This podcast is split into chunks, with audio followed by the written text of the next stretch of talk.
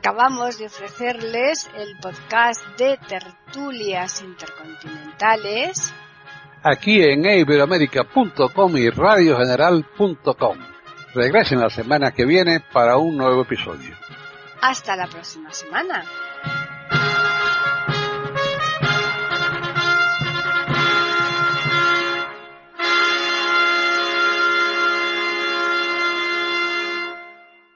¿Qué tal? Bienvenidos otro día más a Tertulias Intercontinentales en iberoamérica.com. Soy Paqui Sánchez Galvarro y está conmigo Antonio Cuellar en Talavera de la Reina, Toledo. ¿Qué tal, Antonio?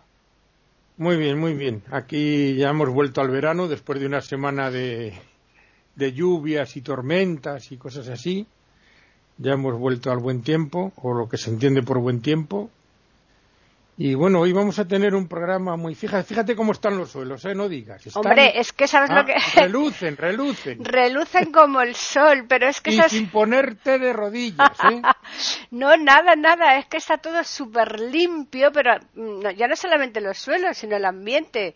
Como no hay nada de polución porque no, no, no circulan los coches, no eh, llueve muchísimo, incluso, como tú decías, la semana pasada ha granizado incluso en algunos sitios, ¿eh?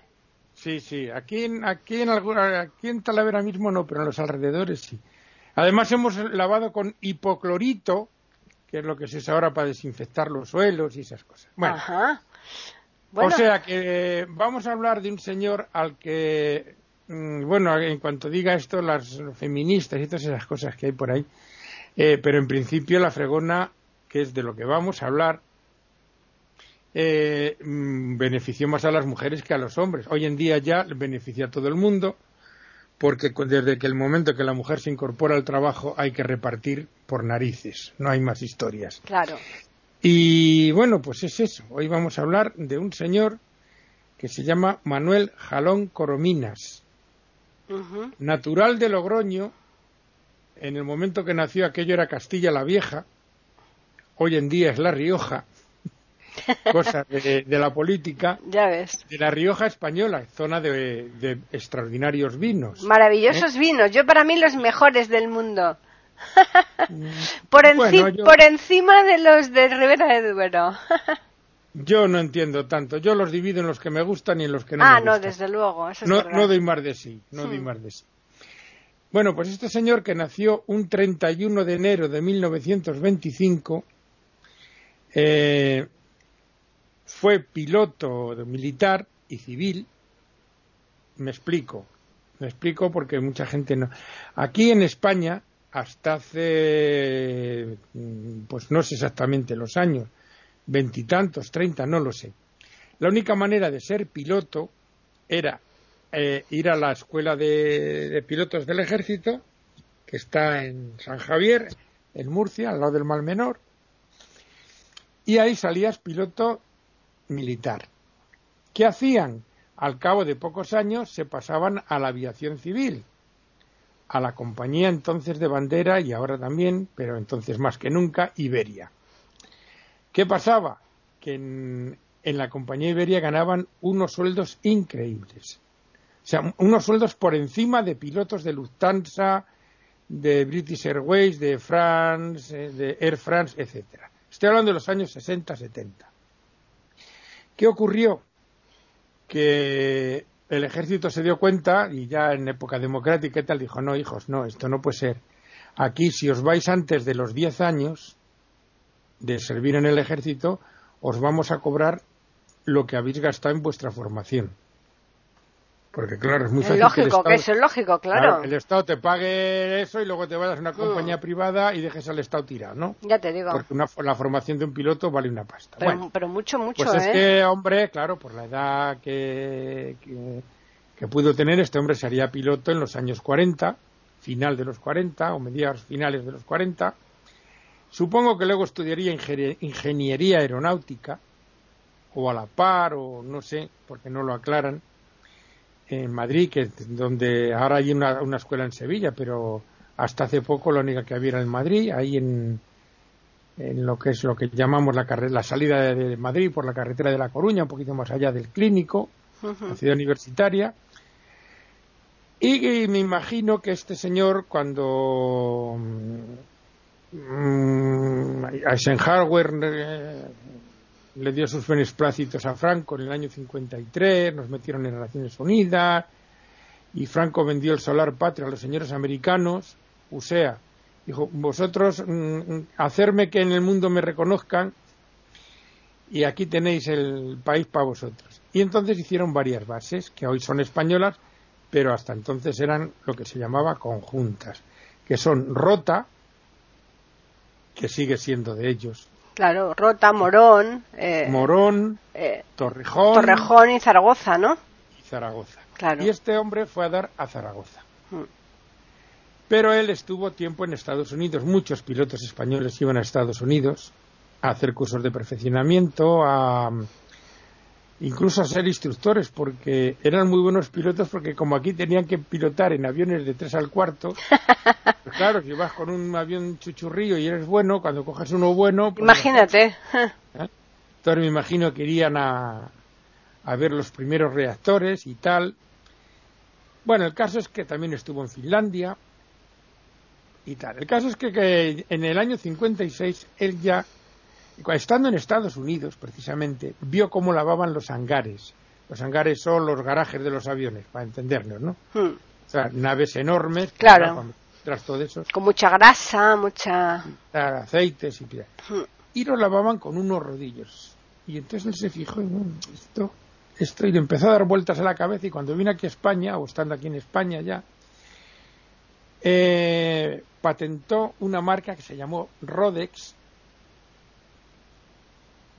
en el año 56. Y en el año 58 se alió con unos eh, empresarios catalanes, hermanos Ruiz y algunos otros, para formar la empresa Rodes SL o SA, SA, para hacer un artilugio que era un palo y al final unos pelos esponjosos, por decirlo así, unas tiras, o sea, la, la famosa fregona, que evitaba que los que fregaban, más bien en ese momento las que fregaban, tuvieran que ponerse de rodillas, evitando una lesión que vamos a explicar ahora, que se llama la bursitis. Mm, vamos a explicarlo un poquito para que la gente se entere de lo que es y evite ponerse de rodillas en lo posible. Pero fíjate tú, vamos a hacer aquí un paréntesis en tertulias intercontinentales de iberoamérica.com, que es lo que estamos ofreciendo a nuestros oyentes, que la fregona en sí, el nombre en sí, ya estaba, eh, ya lo utilizó Cervantes en, una novela suya, en La Ilustre Fregona, ¿te acuerdas?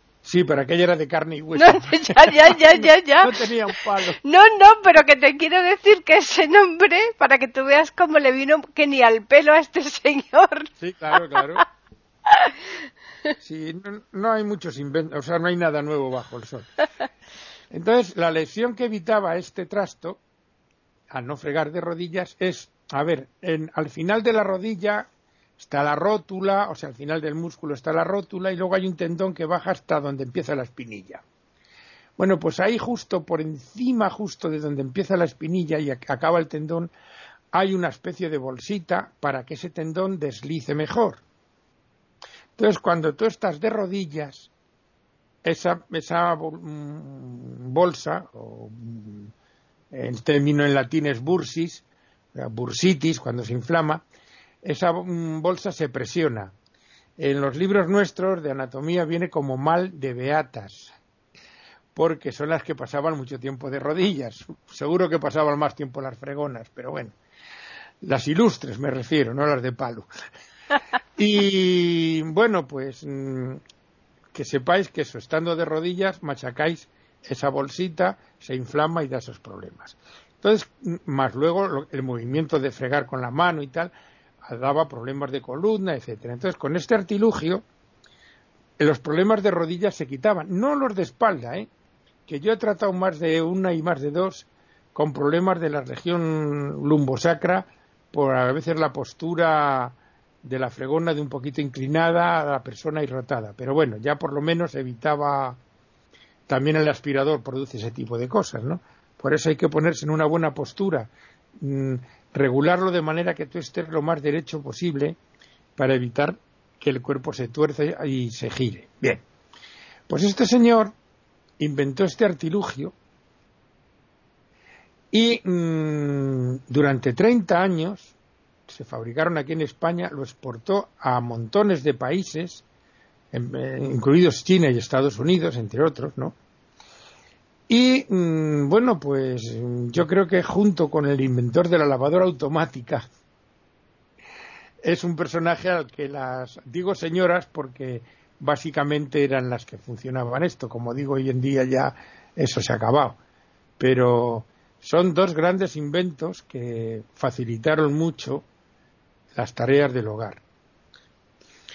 Eh, de todas maneras, yo no sé si tú conocerás, seguro que sí, pero había una vecina de mi suegra que con 90 años, murió con 90 y algunos, yo creo que se murió fregando, de rodillas, porque decía que las que usaban las fregonas eran unas guarras. Bueno, yo, yo conozco también a personas, por supuesto, igual que tú comentas, mayores, porque son precisamente estas personas mayores las que no se adaptan a, o no evolucionan a, a estos inventos, no quieren creerse las bondades de estos inventos y prefieren seguir sacrificándose y yo sí, yo he conocido a personas que, que con incluso noventa y tantos años seguían, eh, porque no se ponían en el suelo, había un artilugio que, le, mm, que era de madera, ¿verdad? Era un... Bueno, yo, yo conocí un, por mi casa anduvo antes de eso, una especie de, de almohada, por decirlo así, de espuma, hmm. Eh, para poner las rodillas entre medias del suelo, ¿no? Y las hmm. rodillas. Una cosa mm, blanda de unos dos dedos de grosor, así como de espuma, para ponerte de rodillas y tal. Pero aún así, bueno, pues sí, sí, esta señora decía, además tenía una voz muy particular. ¿eh? Las que usáis las frejonas son unas guarras. Hombre, yo te, voy, yo te voy a decir una cosa. Eh, la mano llega hasta, hasta los más resquicios posibles y, lógicamente, a lo mejor la fregona, lo que son los rincones, rincones, eh, yo creo que no es tan, tan, tan meticuloso, ¿no? Pero sí que llega, ¿eh? Sí, hombre, llega, pero que te quiero decir que una cosa es que llegue y otra cosa es que a lo mejor si se te cuela algo ahí en la esquinita, que eso sea capaz de, de a lo mejor de, retirarlo como, porque hay veces que tú con la mano no tienes que sacar, hay veces que con la uña, ¿no? Entonces, por eso te digo que, que estas personas pensarían, no, no, no, esto de las esquinas, si una casa no es redonda, no, no, las paredes no son redondas, que hay que, que tiene las esquinas, esto no. Para evitar la peste esquina. ¿eh? Claro. Pues sí, sí, eso, o sea, se daba. Como veis, no en más de una persona. Pero bueno, mm. Mm, yo creo que fue. Luego hubo un reinvento o un. Eh, a ver si yo me explico. Una innovación, no hace. Ya creo que fue en este siglo, no estoy muy seguro, no sé ya de quién era. Que era reincorporar al palo de la fregona una especie de botella de manera que no hubiera que usar cubo. ¿Me explico? O sea, algo, una botella conectada al palo por donde salía el líquido hacia los pelos de la fregona, por decirlo así. Eso también lo, lo, eh, lo que ya no sé quién inventó ese artilugio, ese, pero vamos, el, el invento del palito y el trapo. Eso que tú cuentas, eso que tú cuentas, yo realmente no, no lo conozco, pero, pero sí sería interesante. Sí que es verdad que actualmente en este siglo eh, hay artilugios eléctricos, ¿no? Eh, electrónicos, ¿no? Que te limpian y te barren la casa sola, ¿no? No hace falta que ni siquiera que tú los dirijas, ¿no? Tú los pones y te va limpiando. Hay uno que te, te barre la casa. Estamos hablando de final de los 50 y estamos en o sea, estamos hablando de hace casi 60 años. Claro, claro, no, pero esto que te digo yo, esto ya electrónico, estos son artilugios electrónicos que estos son de allá del siglo XXI, ¿eh? Entonces estos son aparatos eh, de incluso de principio del siglo XXI, porque yo tengo una que, que yo creo que sí que efectivamente eso fue el año 2000, por ahí, seguro, seguro, ¿eh? o finales incluso del, eh, del 20, que tú la pones eh, en una habitación, eh, y te empieza te barre esa habitación y cuando termina esa habitación automáticamente se sale de ahí se va a otra y se va recorriendo la casa entera hasta que termina la casa entera Y, y hay otra. Y al llegar a las escaleras retrocede. Al llegar a la escalera se para. Sí, bueno, si hay escaleras y ya ha terminado, eh, se para. Y si no retrocede, las escaleras desde luego no, no, no, no se cae. ¿Eso está claro? Sí, sí, ¿Eh? Es buenísima. Y después otra que es lo mismo, pero limpiándola con el. eh, que incluso la hay para, para parqué, para que no pueda echar un cantidad de agua, sino le va echando un, un gotita a gotita para humedecer solamente y te limpia el parque, el suelo de madera, ¿no? O sea que afortunadamente los inventos estos nos están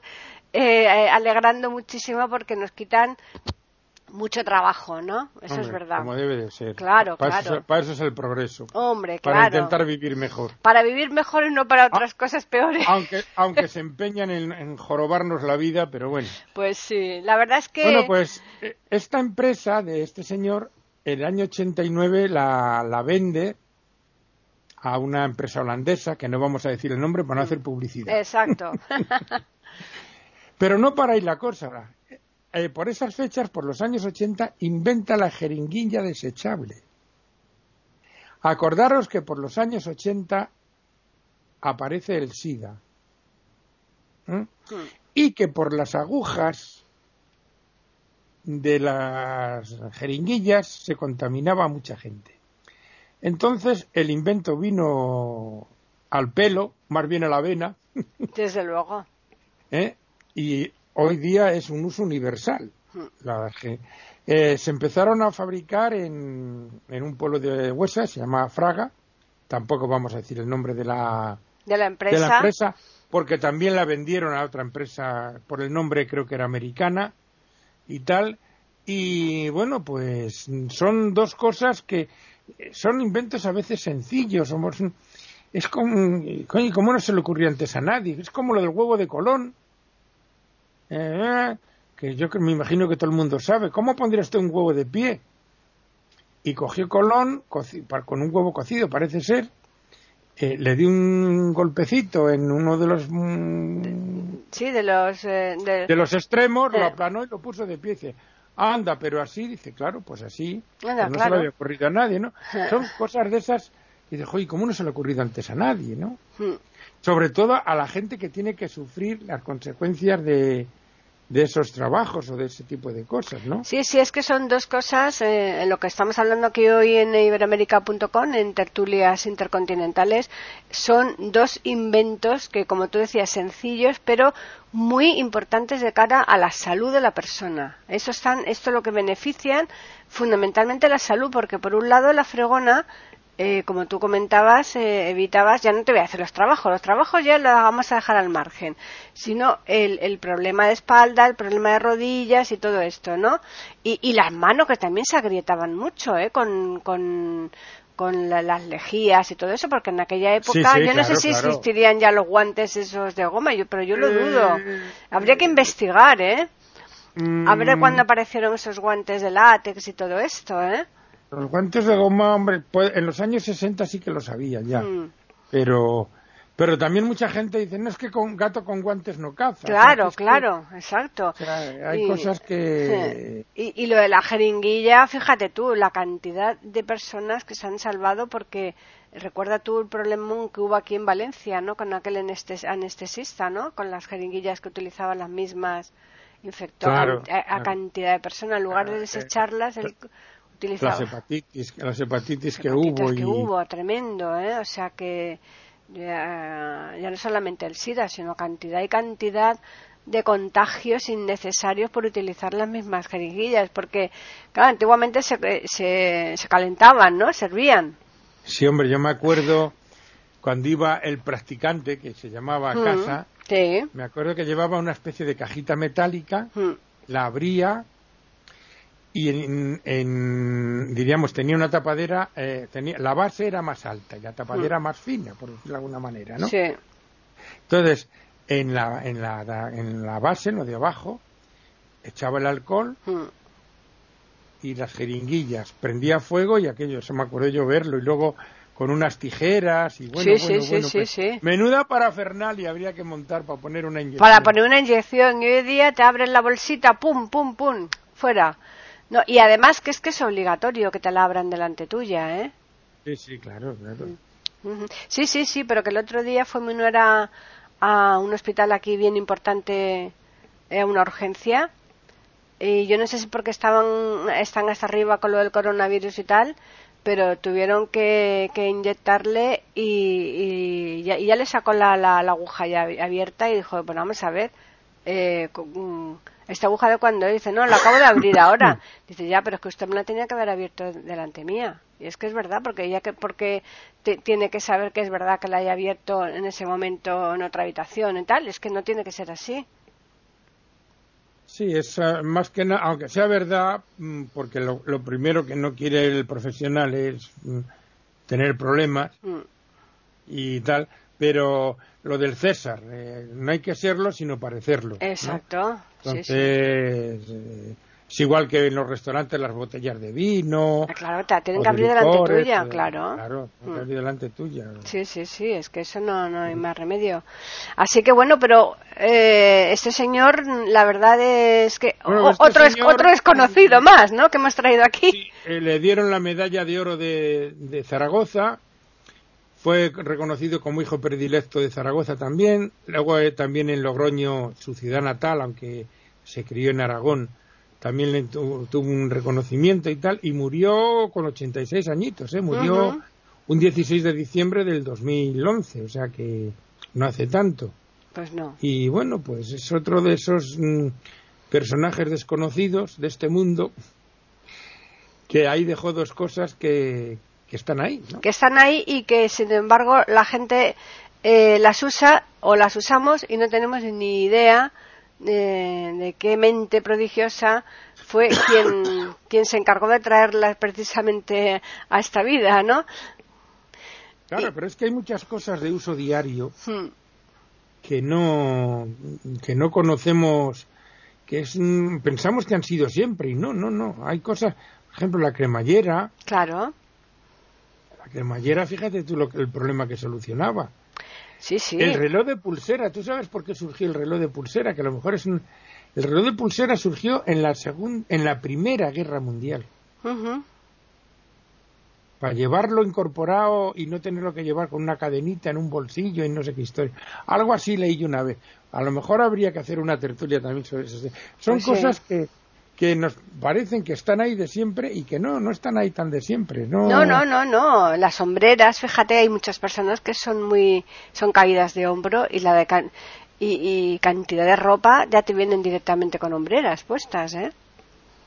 sí, bueno, eso son modas. Lo de, sí, pero que te quiero decir que se le ocurre a una persona, una mente así, eh, que tiene mucha lucidez y dice, bueno, mira, y, si yo hago esto, y, y hay veces que bobadas de este tipo eh, vamos. O eh, cosas que se piensan para un determinado eh, oficio, para una determinada función, hmm. y que luego cumple otra completamente fuera de lo que estaba inventado. Claro, fíjate. O además de. Exacto, el carrito de la compra, las maletas con ruedas, cantidad y cantidad de cosas, lo, Lo de las maletas con ruedas. Primero fue el carrito de la compra, fíjate. Claro. Creo yo. Pero lo de las maletas con ruedas es que que eso aquí en España se lo empezamos a ver a los japoneses. Yo no sé el inventor quién fue. Es un inglés, fue en inglés. Pues mm. Es una cosa que, bueno, claro, es una gente que también viaja mucho. Es que lo de las maletas, ay, qué castigo, de verdad. Qué castigo. uno no le apetecía viajar con tal de no cargar con las maletas. Sí, sí, sí, era, era tremendo. Eso era, eso era un calvario. Yo me acuerdo que como nosotros, claro, hemos viajado de, con los niños pequeñitos y tal, que llevaba las maletas de Antonio y, siempre decía, es que no puedes meter menos cosas en las maletas que no pesen tanto, ¿no? Eso, yo, claro, yo cuando, cuando he viajado en avión he aprendido a, economizar prendas, porque hmm. cuando viajas en coche, claro, empiezas a meter, a meter, y si no envuelves, y cuando viajas con maletas, hmm. empiezas a racionalizar muchas veces. No, si esto no, porque luego llevas muchas cosas que no sirven, que no, las usas. Claro. Entonces empiezas a, hmm. a ingeniártelas para que, que quepa la, lo justo y mm. lo necesario. Pues sí. Esas cosas, no, no, es cierto, es así, ¿eh? Sí.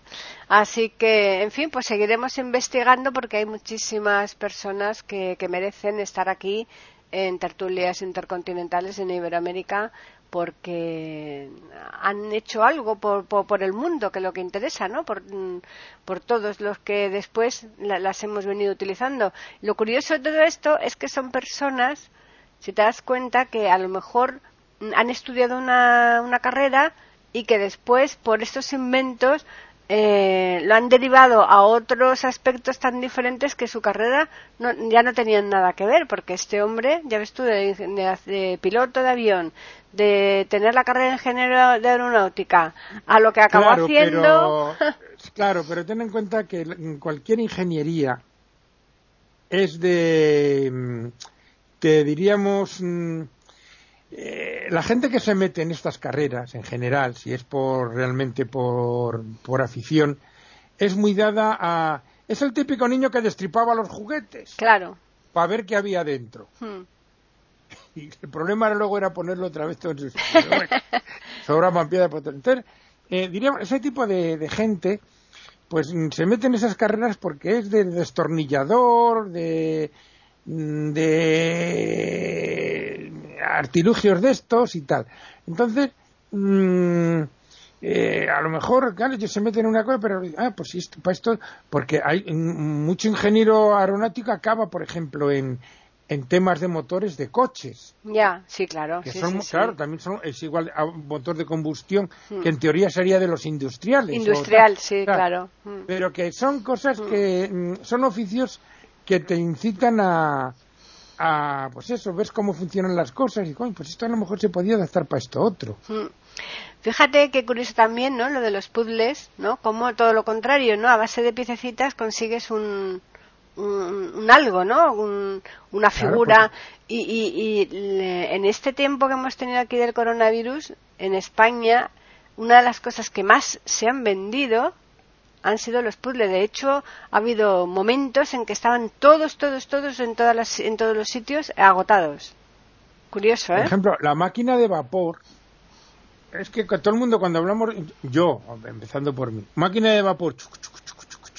No, no, no. A ver, la máquina de vapor, eh, o sea, el vapor como mm, eh, instrumento, como fuente de mecánica de energía, se inventó para la industria en el siglo XVIII. Y luego Stevenson fue el que la adaptó a unas ruedas, una chimenea y un artilugio que iba por unos carriles. Hmm. Y luego hubo otro señor, que yo recuerdo una película que me encantaría encontrar, pero que como no sé cómo se llama, no lo encontré, no, no, no la puedo encontrar, que es el primero que se le ocurrió meter eso en un barco. O sea, no, y eh, hay una, echan una carrera entre un velero y él de Inglaterra a Estados Unidos.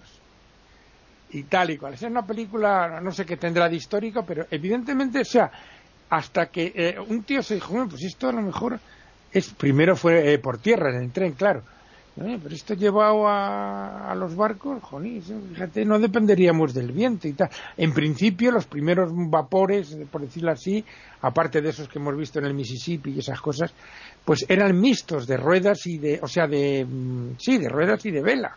Ya. O sea, que son cosas que, por eso digo que se inventan a lo mejor para una cosa, pero coño, y está adaptándolo para esta otra historia, y adaptándolo para esto otro, y adaptándolo para esto otro, y así pues hemos, en teoría, progresado.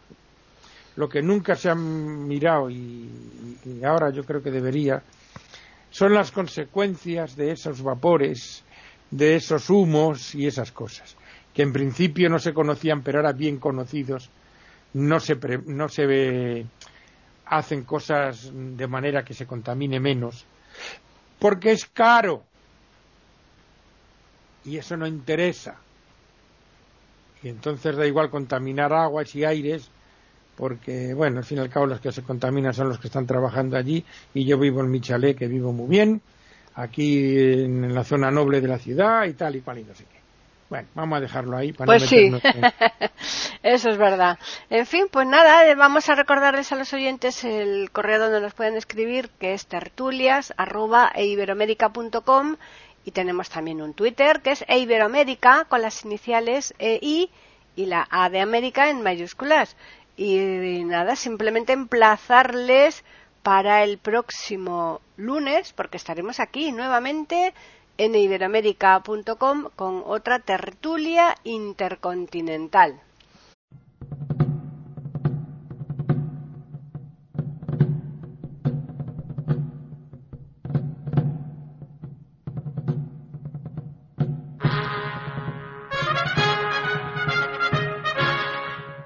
Acabamos de ofrecerles el podcast de tertulias intercontinentales aquí en iberoamérica.com y radiogeneral.com.